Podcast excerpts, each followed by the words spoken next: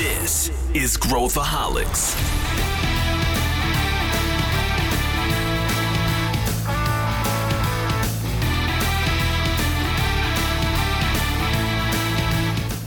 Olá pessoal, aqui é Pedro Van Gertner e esse é Growthaholics, o podcast da ACE para quem adora inovação e empreendedorismo. Se você vive no planeta Terra, você já ouviu falar das fintechs e da revolução que está acontecendo no mercado. Pois é, hoje o nosso episódio não fala sobre as fintechs, mas sim sobre o impacto delas nos grandes bancos brasileiros. Como que vai ser essa briga? Quem vai ganhar? E principalmente o que que isso significa para nós consumidores. Então fique ligado que a gente vai a fundo nesse tema.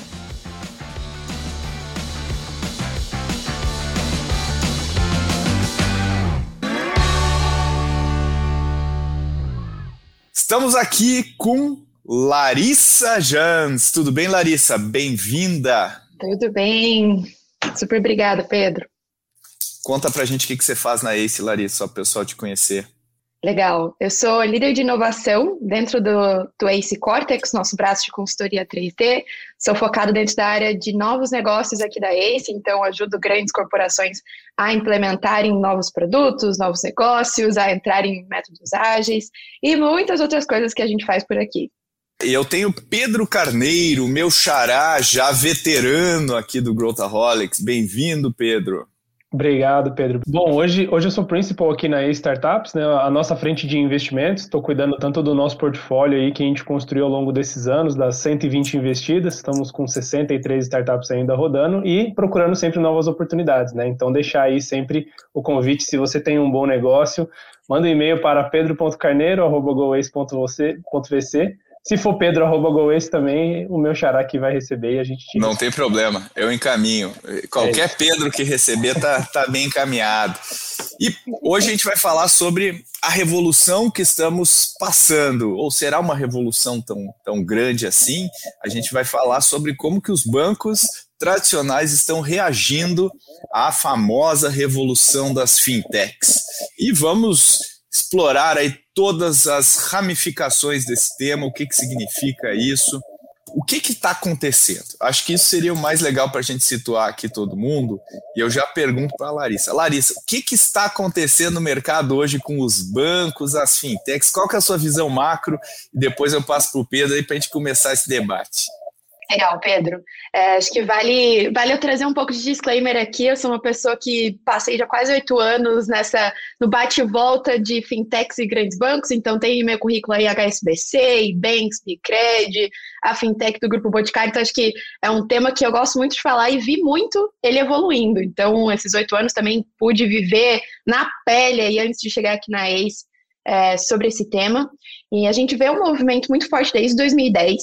Uh, não só olhando, né, a gente olha bastante para Nubank, olhando para banco, digital, mas a gente vê movimentos de outras startups, como a própria Stone, que entrou muito na briga lá atrás, quando uh, o mercado abriu, as, as, bandeiras pararam de ser exclusivas de rede, Cielo, e a gente vê essa disrupção no Brasil vindo muito forte no financeiro tecnológico, que de base é fintechs, e esse movimento acontecendo contra os grandes bancos e mostrando para os grandes bancos que eles estavam muito atrasados, é, conforme a tecnologia que a gente já tem hoje.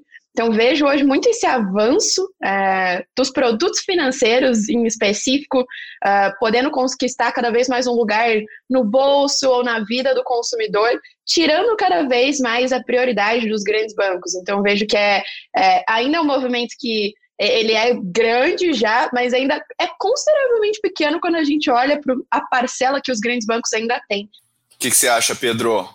Bom, acho que é, como veio Nubank e Stone como os grandes bandeirantes aí nessa frente, é, hoje é muito difícil você ver alguém que não conhece, não considera, ou pelo menos não, não tem ou nunca ouviu falar no, no roxinho do Nubank. Né? O que era um negócio ultra disruptivo e muito diferente aí alguns anos atrás, é, hoje já virou um, um lugar comum, ou seja, muitas empresas, grandes players hoje têm os seus próprios cartões e conseguem operar o seu cartão de crédito aí sem, sem tarifa, sem anuidade, sem tudo aquilo que o Nubank trouxe como novidade, né? Hoje está sendo muito lugar comum.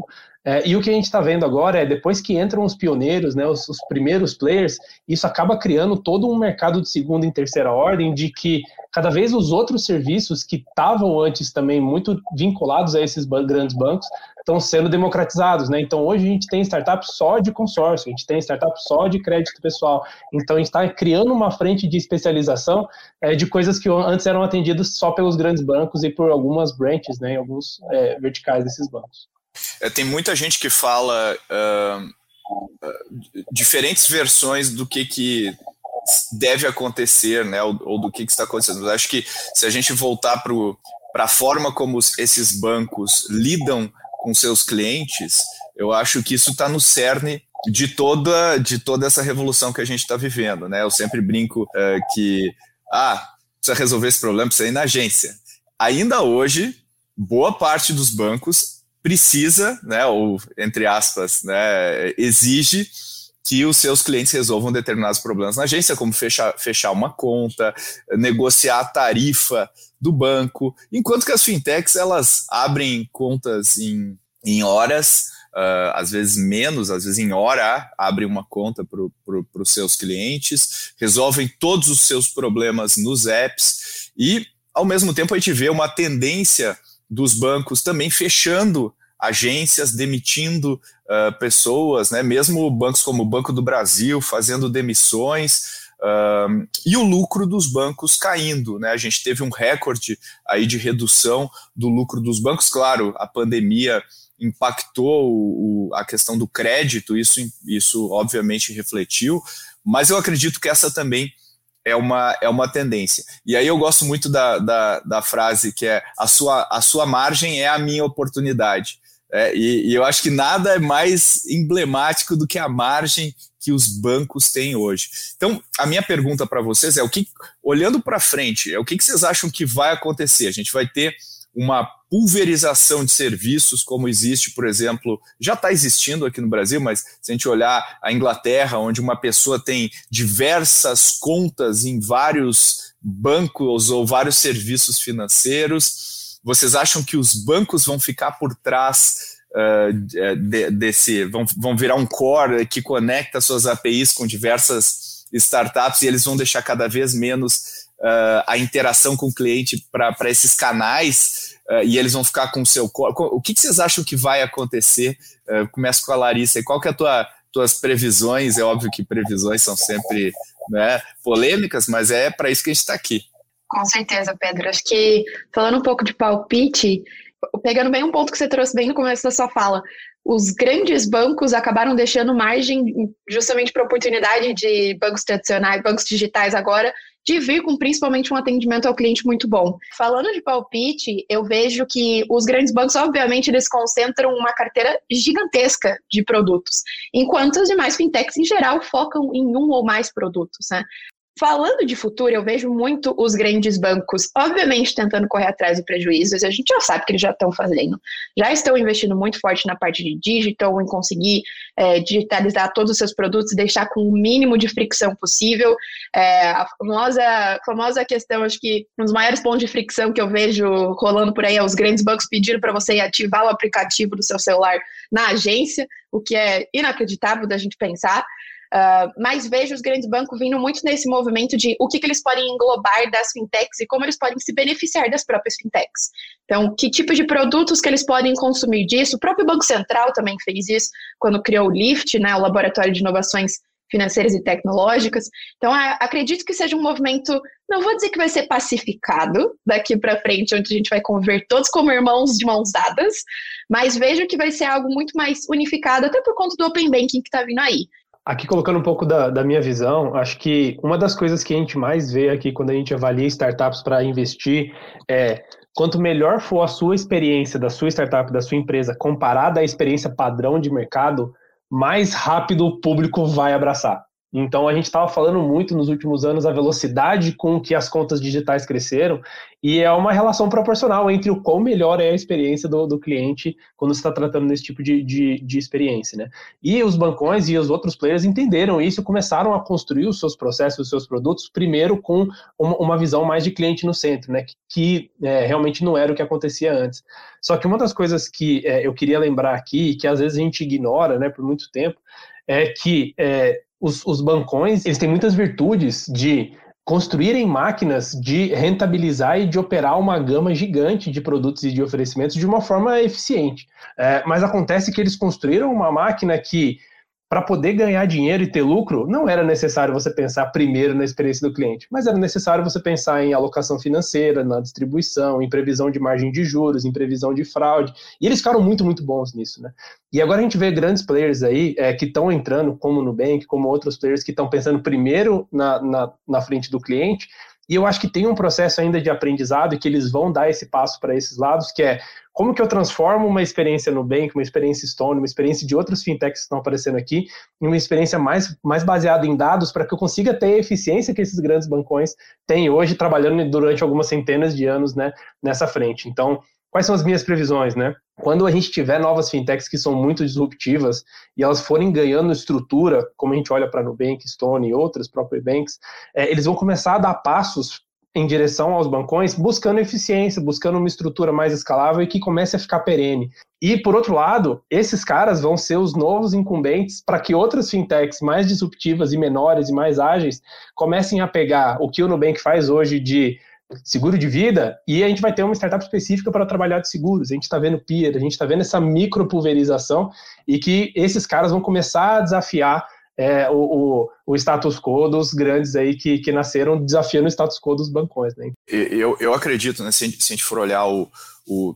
Vamos pegar as causas, né? Eu acho que os bancos, essa margem que eles tiveram até hoje, ela é, ela é fruto de várias questões, né? Então, uma delas, obviamente, é a regulação.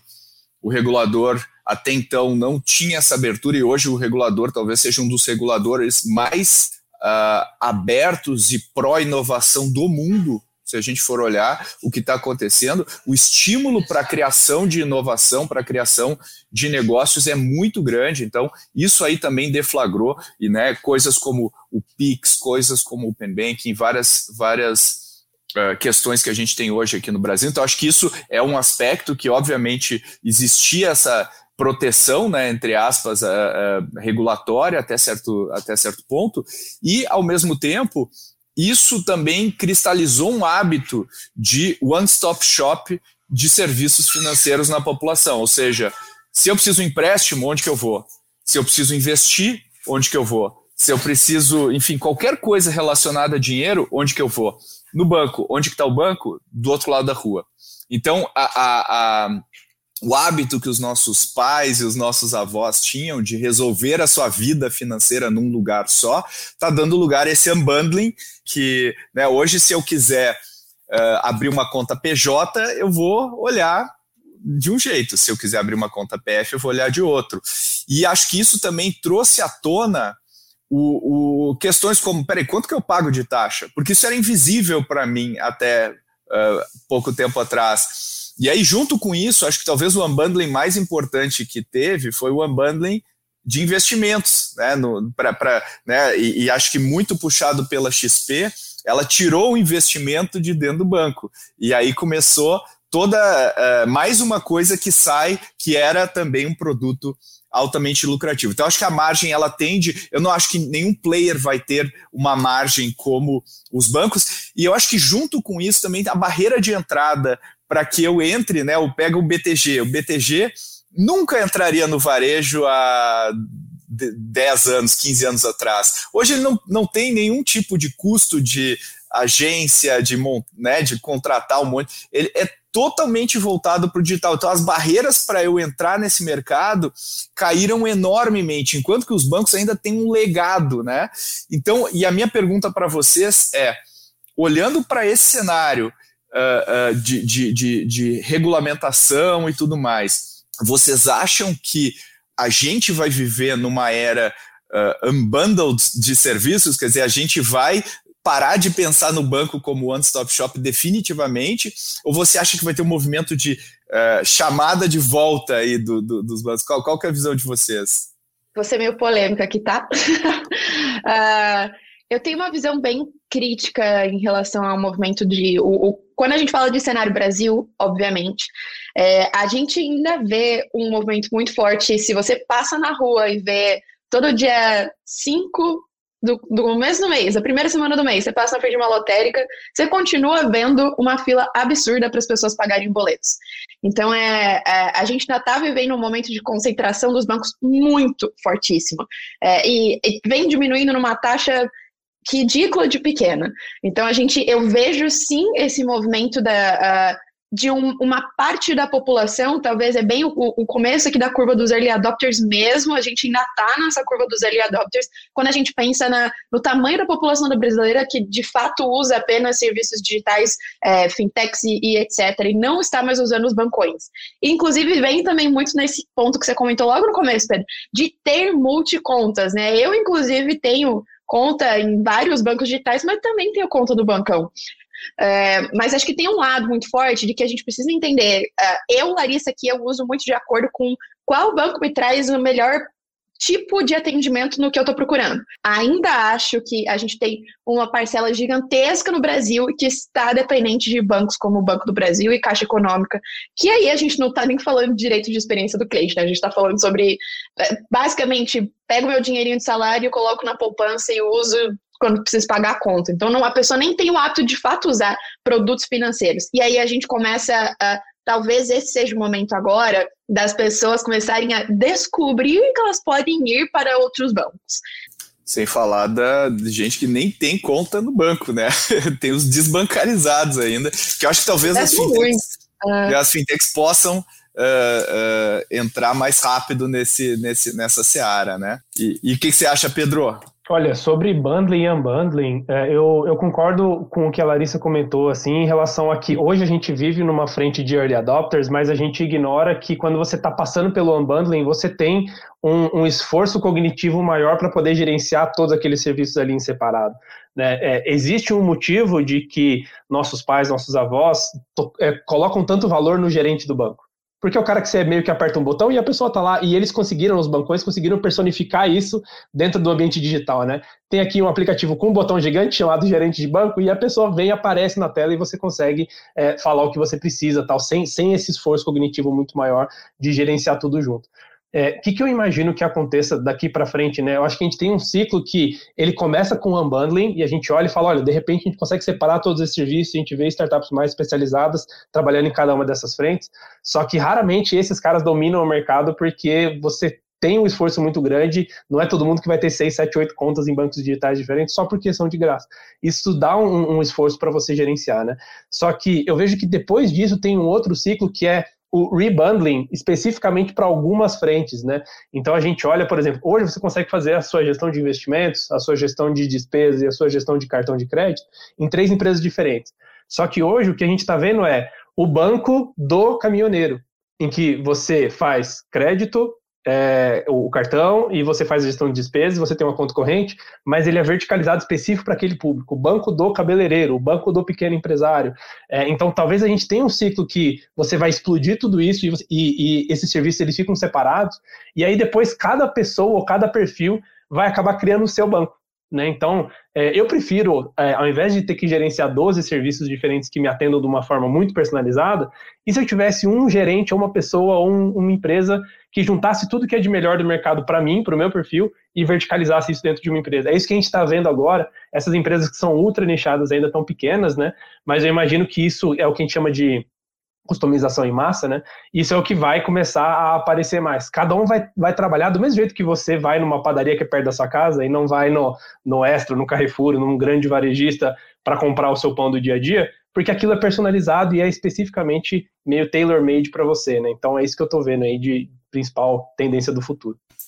É, e eu, eu acredito que esse rebundling possa se dar utilizando também o Open Banking em outros contextos que não só o contexto bancário. Então, eu estou no meu ERP, se eu tenho meu eu posso ter a visão completa da minha vida financeira e eventualmente contratar serviços fora de contexto.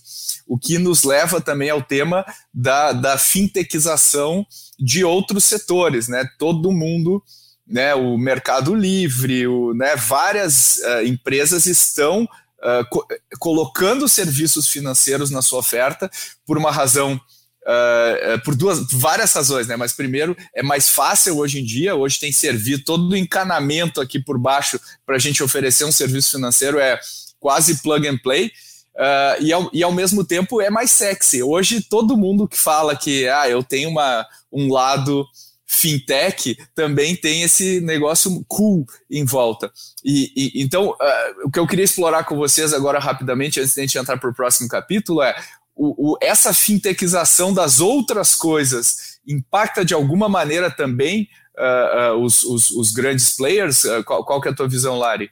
200%, Pedro. A gente vê o, o famoso Banking as a Service subindo mais do que nunca, né? A gente vê grandes movimentos como a própria Magalu, o iFood, que tem a Zup dentro de casa, que conseguem é, começar a ter seu próprio banco dentro de casa de acordo com suas próprias necessidades. E, como o Pedro falou, é uma experiência muito mais customizada e faz muito mais sentido, trazendo né, o modelo iFood aqui como exemplo, uh, eu tenho ali um banco direto para o meu motociclista, direto no meu restaurante, é, eu já consigo liquidar no tempo ideal para eles, eu consigo fazer toda essa distribuição dentro de casa. Então, vejo que sim, a gente começa cada vez mais a mexer naquele bolo que talvez estivesse usando um Itaú, talvez estivesse usando um Bradesco ou tudo mais. Então, a gente começa, assim, a olhar para grandes segmentações que começam a ter essa exclusividade, essa customização, e óbvio que eu vou preferir um lado que já seja de acordo com a minha realidade, eu já tenho aqui meu, meu clubinho, né, uh, que eu posso usar, e a gente vê inúmeras empresas seguindo esse caminho, desde Magalu, Ambev, Grupo Boticário, todo mundo seguindo praticamente esse caminho, porque, claro, traz uma rentabilidade muito grande e você começa a trazer um serviço a mais para o teu consumidor. Então, eu, eu acredito demais nessa, nessa fintechização uh, do, dos demais pontos, dos demais players do mercado também. É, eu, eu acho, né, Pedro, é, é, essa, toda essa tendência também casa com o que tu falou do best of breed para o meu setor, né? Então, se eu, eu sou um salão de beleza, aí eu tenho meu RP do salão de beleza, eu tenho meu, eu compro meus suprimentos de um jeito e de repente eu já tenho uma solução que também tem a parte financeira lá dentro, isso resolve a minha vida. Você acha que essa casa com o que você acabou de falar ou não? Uh, acho que sim, e, e uma das coisas que a gente via bastante era, por exemplo, antes o, a frente de meios de pagamento eram os, os cash cows, né? Era a galinha de, de, ovos de ouro de as grandes empresas. Então a gente tinha Mastercard, Elo, Credit Card, grandes players que nasceram especificamente nesse é, nicho específico de, de intermediar o pagamento. É, de, de repente, depois, isso com a mudança regulatória, né, isso passou a virar uma possibilidade para todo mundo. Então a gente viu uma nova onda de players que estão começando a rentabilizar em cima disso. Só que o que a gente está vendo agora, e que eu acho que é a próxima onda, é isso é necessário e obrigatório. É, e, e, é uma das coisas interessantes que eu vejo muita gente surpresa com essa frente de fintechização, como se fosse algo que a gente não, não passou por isso antes. E eu gosto de, de trazer dois exemplos aqui de coisas que aconteceram lá, lá, no passado e a gente meio que não reparou e que hoje é, entrou um novo status quo de mercado. Né? Primeiro, olhando um pouco mais para trás, na, na época de telefonia, como que você escolhe hoje a sua operadora de telefonia? Porque todas têm a mesma cobertura, todas têm a mesma velocidade, todas têm o mesmo price tag. Então, são as operadoras que começam a agregar outros serviços e começam a trabalhar de forma adjacente que ganham né, os, os, os espectadores e os assinantes. Então, o cara está oferecendo um plano de operadora com o Netflix e com o WhatsApp limitado. E você começa a trabalhar com outras coisas que, os, que o consumidor hoje, hoje, usa e ninguém mais paga 36 centavos por um SMS. É, e aí, olhando para outra frente também, é, quando a gente fala de audiência online, hoje está todo mundo muito claro de que todo site que você entra, você pede permissão. Posso colocar os meus cookies aqui? Porque isso gera valor para mim, né?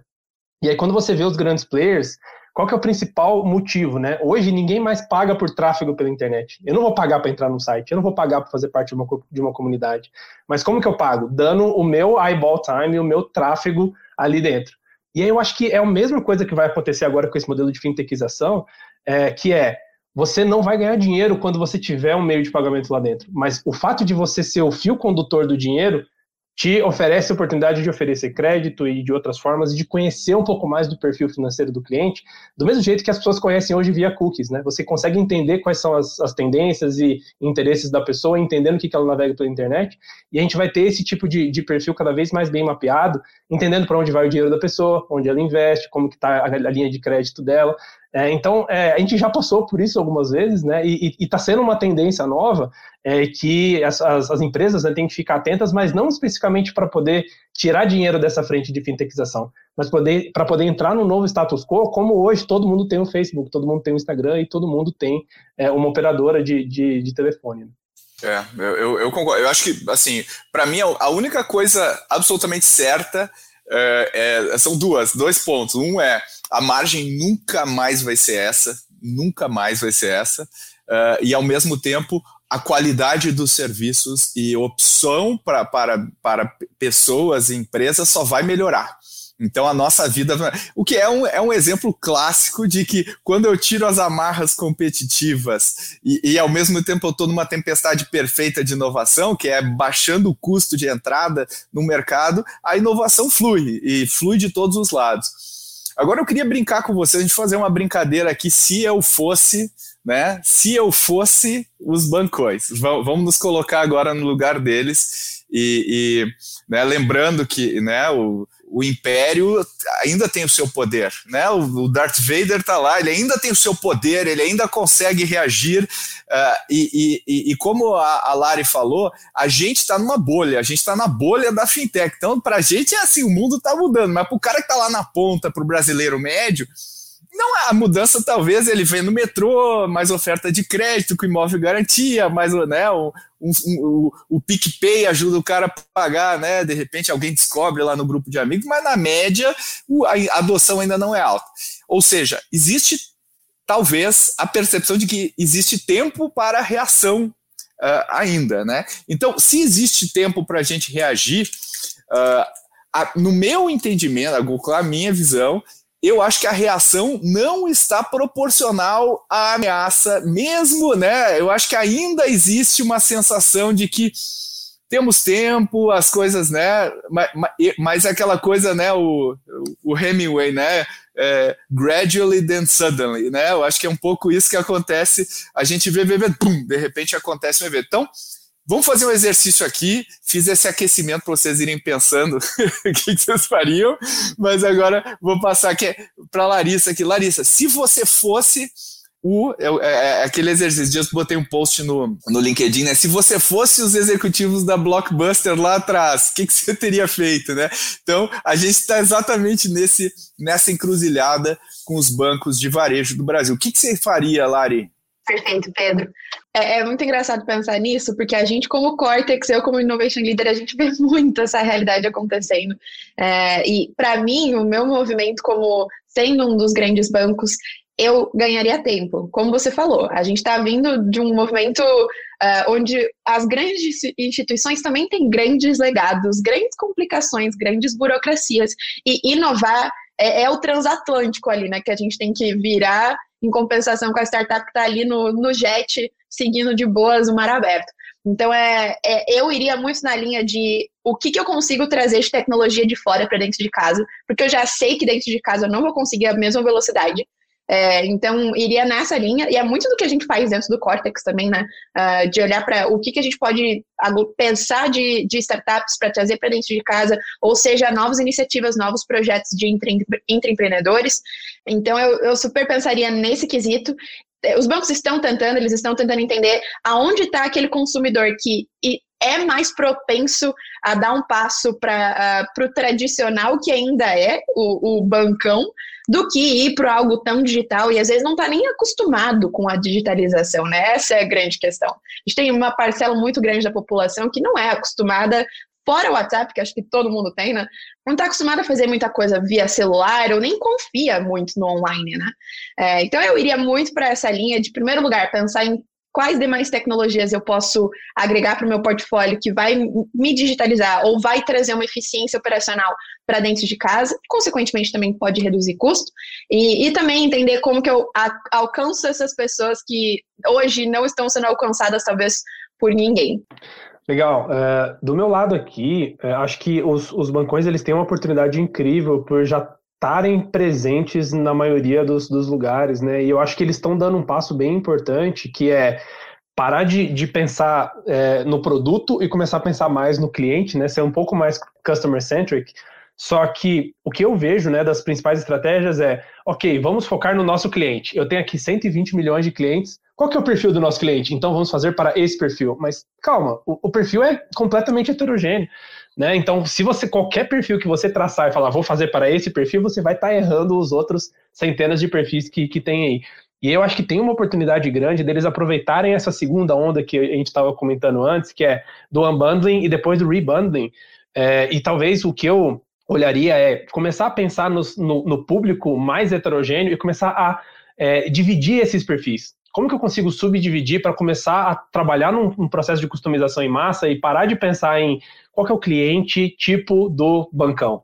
Não, tem dezenas de milhares de tipos de clientes diferentes. Então, como que a gente separa esses perfis e a gente separa uma estrutura para falar, olha, você está dentro desse bancão aqui e dentro desse bancão a gente vai é, trabalhar em algo específico para o pequeno produtor rural esquece tudo que você já viu de cliente de bancão e o teu cliente agora é pequeno produtor rural. E aí eu acho que os bancões eles têm uma estrutura de marca e um ativo intangível ali muito grande, que eles têm uma capilarização e que eles conseguem lançar uma subdivisão de um banco falando, olha, agora o seu banco tem também uma frente de agro, o seu banco tem também uma frente de PME, o seu banco tem também uma frente de alta tecnologia, e você conseguiu usar essa relação de marca que os grandes bancos têm que construíram isso com centenas de anos para poder ultrapassar o cara que vai fazer o banco do caminhoneiro.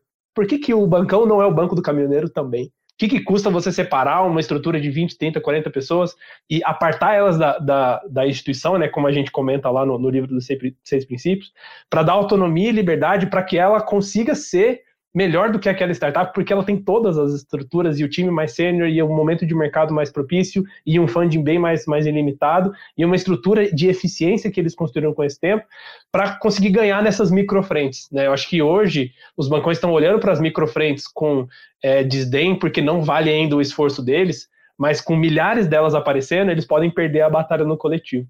Né? Então, acho que essa é. seria a minha visão. Eu concordo, eu concordo com vocês dois, e, e eu gosto de pensar o seguinte, né? Os bancos, uh, assim, quem hoje tem mais condições de ganhar a batalha? Os bancões. Né? Assim, óbvio, todas as condições. Tem a base gigantesca de clientes, tem caixa, tem uh, credibilidade, tem marca, tem tudo para ganhar a batalha. O que é clássico né, na história. Agora, eu acho que existe um grande desafio que é um banco que, te, que é aberto, que é público, e para o mercado e falar assim, cara, eu vou reduzir consideravelmente a minha margem e eu vou reinvestir toda essa grana uh, em inovação para conseguir emergir como líder desse novo mercado. Daí o acionista fala, não, peraí, e os meus dividendos? Peraí, cadê o. Então, ele está no, entre a cruz e a espada. Porque quando o Jeff Bezos diz isso na Amazon lá atrás, fala: ah, meu, eu não vou lucrar, todo mundo, beleza. Agora, se o cara, historicamente, ano após ano, paga dividendos, está entre as ações que mais pagam dividendos, não é? como é que você diz para o cara que você vai baixar isso? Então, eles estão num, num, numa encruzilhada. Mas, dito isso, eles ainda têm muito caixa para investimento e o capex é gigantesco.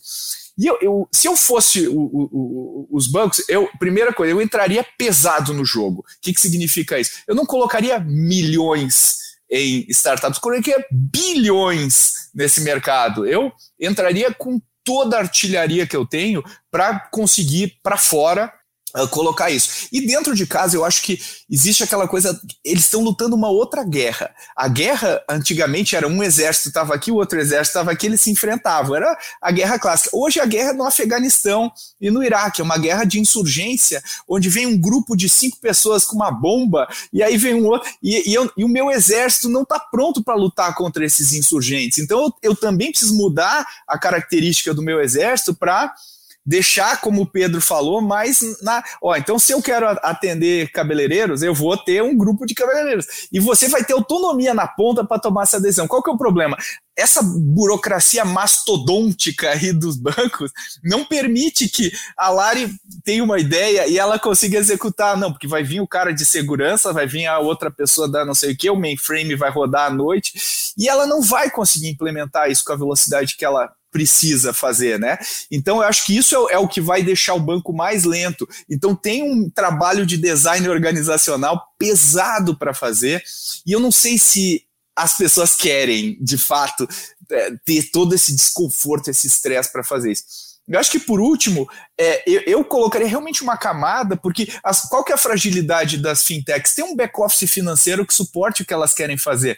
Então, se eu tiver as APIs prontas, se quer criar uma fintech que faz XYZ, pluga aqui, cara, eu tenho crédito, eu tenho tudo aqui para te oferecer, melhor taxa, melhor tudo do mercado. Então, eu acho que se o banco conseguisse reinventar dessa forma, seria um trabalho de transformação histórico. Mas eu não sei se eu estou muito esperançoso que isso de fato aconteça porque existe todos esses fatores jogando contra. Mas eu acho que precisa de muita coragem para realmente assumir que, é, que existe um horizonte de 5, de 10 anos para isso acontecer, né? Eu acho que isso é um, é, um, é, um, é uma coisa que deveria ser absolutamente urgente e muito capital deveria ser, uh, e energia, né, e liderança e, e, e, tudo mais. Vocês concordam com isso? Total, Pedro. É, isso me fez lembrar, uh, alguns anos atrás, um exemplo completamente paralelo, aqui não falando tanto de fintech, mas que demonstra muito esse, um movimento arriscado, foi a Bosch quando se posicionou e falou, não, daqui um tempo a gente não vai mais fazer nada voltado a motores de combustão. Poxa, eles iam focar só no que fosse sustentável, só no que fosse energia renovável, só no que fosse. É, imagina para o engenheiro XYZ que está na Bosch há 50 anos. O que, que, ele pensa? Cara, meu cargo não vai mais existir. Tipo, por que, que eu vou estar aqui? E a própria Bosch, na época, fez um trabalho de reeducação dos próprios funcionários para que eles também se adaptassem a essa nova realidade, esse novo caminho que eles estavam seguindo como que a gente pensa, né? As pessoas que estão ali estão super acostumadas com o, o, tradicionalismo das grandes, dos grandes bancos, os gerentes de conta que já estão ali há, há 30 anos na mesma agência, já tem sua carteirinha de cliente específico, já atende avózinho, tiozinho, não sei o quê, já, já é da família dos clientes praticamente, e a gente chega e começa a trazer cada vez mais, não, agora vai ser digital. Né? A pandemia já ajudou um pouco isso, mas começa a ter um impacto cada vez maior naquilo que as pessoas mesmo conhecem de carreira. Então, precisa ter muito claro, é, e eu vejo que ainda não chegou nesse ponto, ainda não chegou no ponto para o bancão de entender esse é o caminho claro, é, esse é o detalhamento do que eu tenho que fazer mesmo. Ele sabe que ele tem que fazer, sabe que a água está começando a bater lá. Mas o que, que, ele pode fazer? Então ele entende, cara, eu, de novo, eu sou transatlântico, eu não sei para que lado ir, se eu virar pode dar ruim, eu vou ficar preso no canal de Suez, vai dar, vai dar cagado. Então, é, eu vejo que ainda está muito nessa movimentação de entender qual é o caminho a se seguir. E esse caminho não é claro e vai ser arriscado. E a gente que corporações, instituições financeiras já tem um, um tradicional de não serem tipos de corporações que arriscam muito, né? Então é, não é um, não tem um apetite a risco grande, pelo contrário, é um apetite a risco baixíssimo. E se eu vou me arriscar, eu boto uma taxa de juros bem alta, né? Então é eu vejo que ainda falta muito essa, essa visão de fato de, cara, pode ser que você morra daqui 5, 10 anos. Se esse movimento aqui começar a ganhar força, isso vai acontecer. Né? A gente ainda está num um, crescimento bem linear. E uma vez que esse negócio começa a virar exponencial, uma vez que as fintechs de fato começam a ganhar força, né? É isso aí, é isso aí. O que você acha, Pedro? É, aí, aproveitando o, o, que a Lari comentou de risco, acho que é interessante a gente estar tá falando isso especificamente sobre bancos em que o produto deles é correr risco, né? No fim das contas, quando você entrega crédito, quando você empresta dinheiro, quando você trabalha com esse tipo de coisa, você tem que ser muito expert em aferir e, e operar esse tipo de risco. É, e aí, quais as grandes dificuldades que a gente vê para as grandes empresas, né? Que o Pedro comentou que eles estão entre a cruz e a espada, é, e eu concordo, que é se você for fazer é, várias iniciativas pequenas de disrupção, elas não são grandes o suficiente para você conseguir mover o ponteiro da corporação como um todo. E se você for fazer algo que seja realmente impactante, colocar artilharia na rua, como ele comentou, e trabalhar bilhões em cima disso, o risco que você está correndo é fora da, da régua do que a maioria dos bancos e das empresas consegue trabalhar. É, mas, e aí eu, eu, eu olho muito, né? A gente tem uma visão de não perder é melhor do que ganhar. É, e a gente vê a, essa visão que o Pedro comentou sobre os acionistas e sobre o medo do mercado. É, e aí eu trago uma outra visão que se for para fazer um movimento, é, eu creio que agora, pelo menos aqui no Brasil, é um dos melhores momentos de mercado possíveis para você é, se posicionar e arriscar nesse sentido, porque você vai estar tá desagradando algum tipo de investidores que estão olhando mais para o dividendo mês a mês e para o status quo, mas a gente vai estar tá buscando uma nova massa de investidores que estão trabalhando em, em, em, negócios mais exponenciais, que são os investidores que colocaram dinheiro no Magalu lá atrás, colocaram dinheiro na Stone quando abriu capital. Então a gente tem hoje uma outra massa de investidores e que pensa de uma outra forma, tirando só a alocação de longo prazo e CDI, juro básico, etc. Eu quero meu dividendo aqui e acabou. É, talvez a grande dificuldade seja quando você perde um investidor mais é, conservador e mais business as usual. É, acho que hoje é, a gente nunca teve um momento tão propício para a entrada de novos investidores que estão ávidos por esse tipo de mudança e que conseguiriam é, reverter essa, essa premonição ruim aí de, de, grandes empresas e grandes bancos se posicionarem de uma forma mais agressiva, né?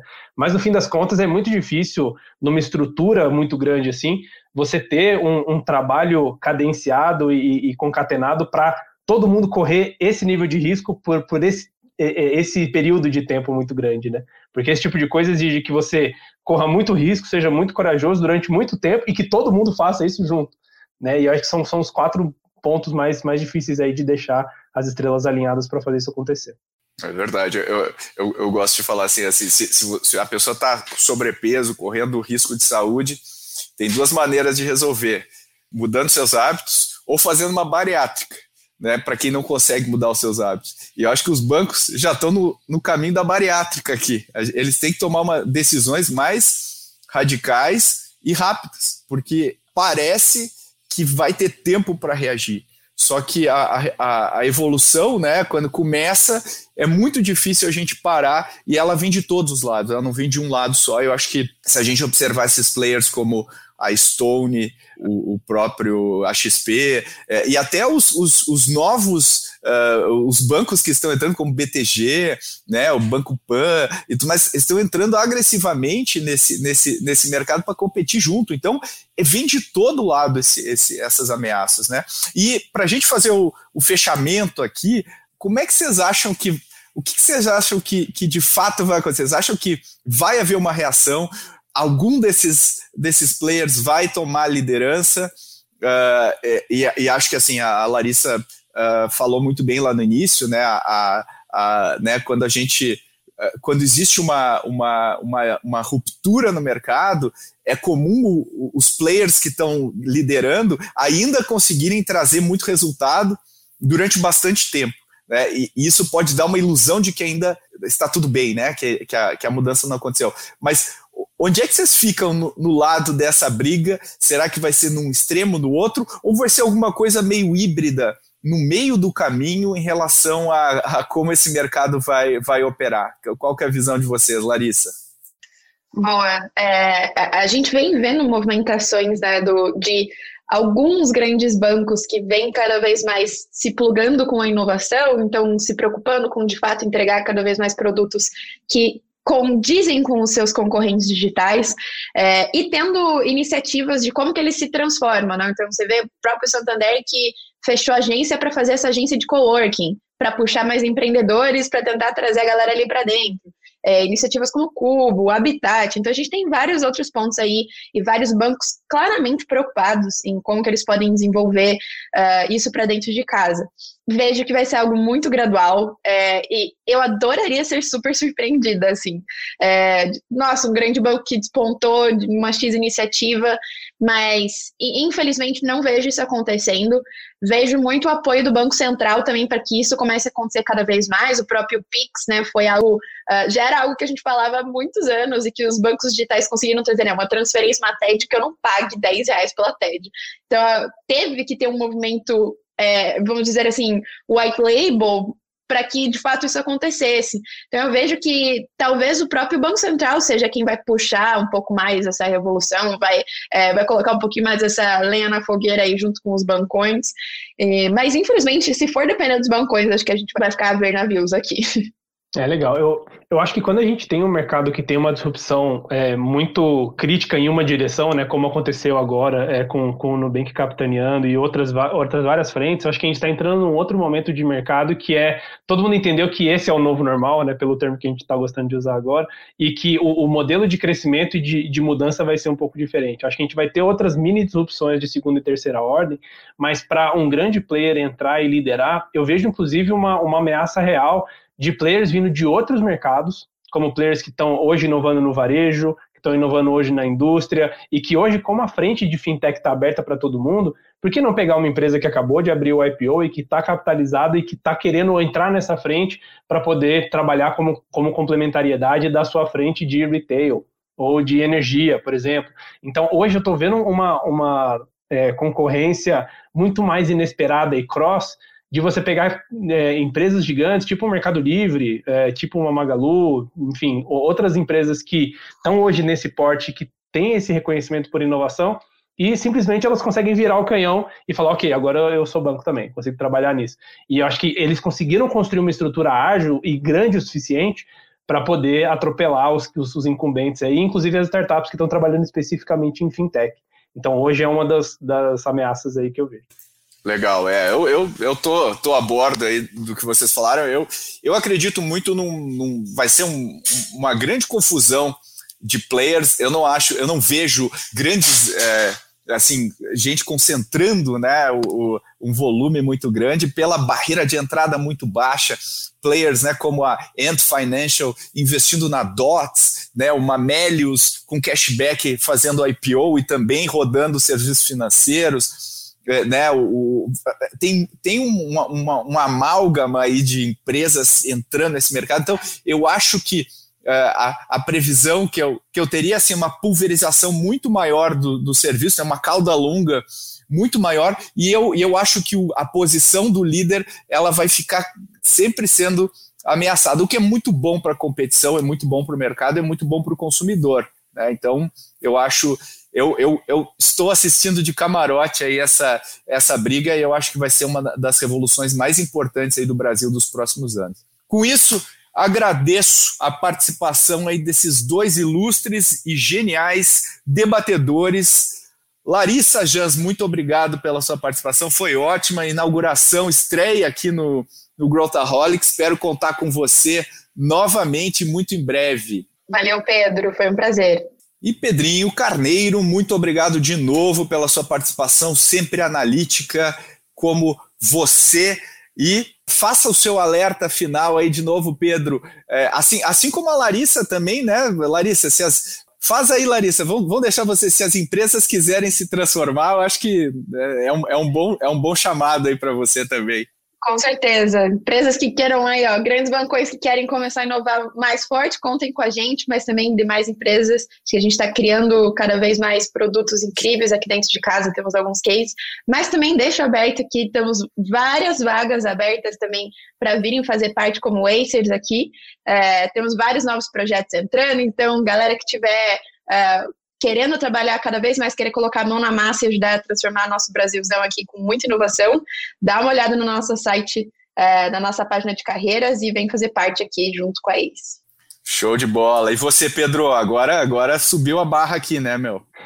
Bom, Pedro, obrigado pelo convite aí de novo. É sempre um prazer bater esse papo aí com vocês em assuntos tão relevantes. É, e aí, lembrando, né, se você é empreendedor, tem um negócio em um mercado disruptivo, seja fintech, seja qualquer outra frente, é, hoje a gente está aqui na ACE procurando empreendedores aí que tenham o nosso sangue aí para a gente conseguir investir e entrar em parceria. É, então podem me procurar no, no LinkedIn, página da ACE também tem um, um, um, formulário lá bem simples de contato, ou podem mandar um e-mail direto aí para pedro.carneiro.goace.vc, é, né, que são os VCs, é, e, e, eu ficaria, é um, é um prazer aí atender e trabalhar com, com os empreendedores. Muito bom, valeu galera! Se você gostou desse episódio, eu acho que você também vai gostar do episódio 59, onde a gente fala sobre o impacto do Pix no setor financeiro. E se você quiser se aprofundar ainda mais sobre o tema dos bancos digitais, a gente fez um levantamento muito interessante em parceria com o BTG Pactual. Dá uma olhada no comentário desse episódio e também no nosso blog. E, obviamente, não esqueça de compartilhar o Growthaholics. Para a gente é muito importante que você pare 30 segundos, literalmente 30 segundos, e compartilhe com a sua rede, com seus amigos e amigas. Isso faz toda a diferença para a gente. Muito obrigado e até a semana que vem.